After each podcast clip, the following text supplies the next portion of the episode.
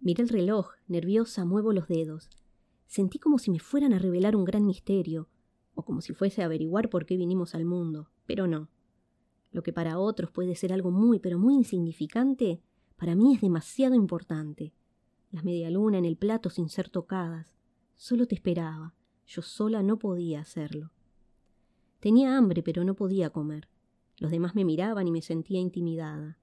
En serio, quiero que llegues. Miré el reloj nuevamente y el sonido de la campanilla del bar me sacó de mi trance. Te veo caminar hacia mí y pareciera que el corazón quisiera salir. ¿Vamos a tu casa? Tus ojos negros grandes y ese cabello rubio como el sol me hacen sentir segura. Tranquila, me dijiste con esa enorme sonrisa roja. Va a estar todo bien. Como no dejaba de estar tensa, me hiciste cosquillas y empecé a reír. Siempre me sacas una sonrisa. Me hacía falta eso y sobre todo un abrazo tuyo.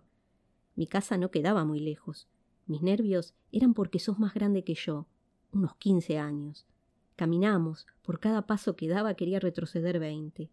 Faltaban metros para estar en la puerta de mi casa. Me parecía que estábamos llegando a la boca de un volcán. Me paré, lo recuerdo bien, y toqué, a pesar de que tenía la llave. Abrieron, apreté fuerte tu mano. Luego te paraste atrás mío. Sabes que eso siempre me calma. Sin que pudiera decir mucho, dijiste Sara, mucho gusto.